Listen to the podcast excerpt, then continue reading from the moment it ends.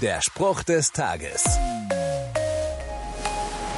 Wer von Sorgen geplagt wird, hat meistens andere Sorgen, als sich über deren Ursachen Gedanken zu machen, oder? Dabei kann gerade das unter Umständen der Schlüssel zur Lösung sein.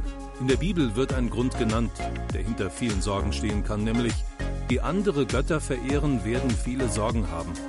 Hä? Denkst du jetzt vielleicht, was heißt denn hier andere Götter? Na, vielleicht nicht Götter im herkömmlichen Sinne, aber all die Dinge, woran Menschen gerne ihr Herz hängen die irgendwann so wichtig werden, dass ich Gott aus dem Blick verliere. Wie es besser geht, steht übrigens direkt im Satz davor, und zwar, an denen, die Gott vertrauen, habe ich große Freude. Denn dort, wo Freude ist, liegt meist auch der Segen nicht fern. Der Spruch des Tages steht in der Bibel. Bibellesen auf bibleserver.com.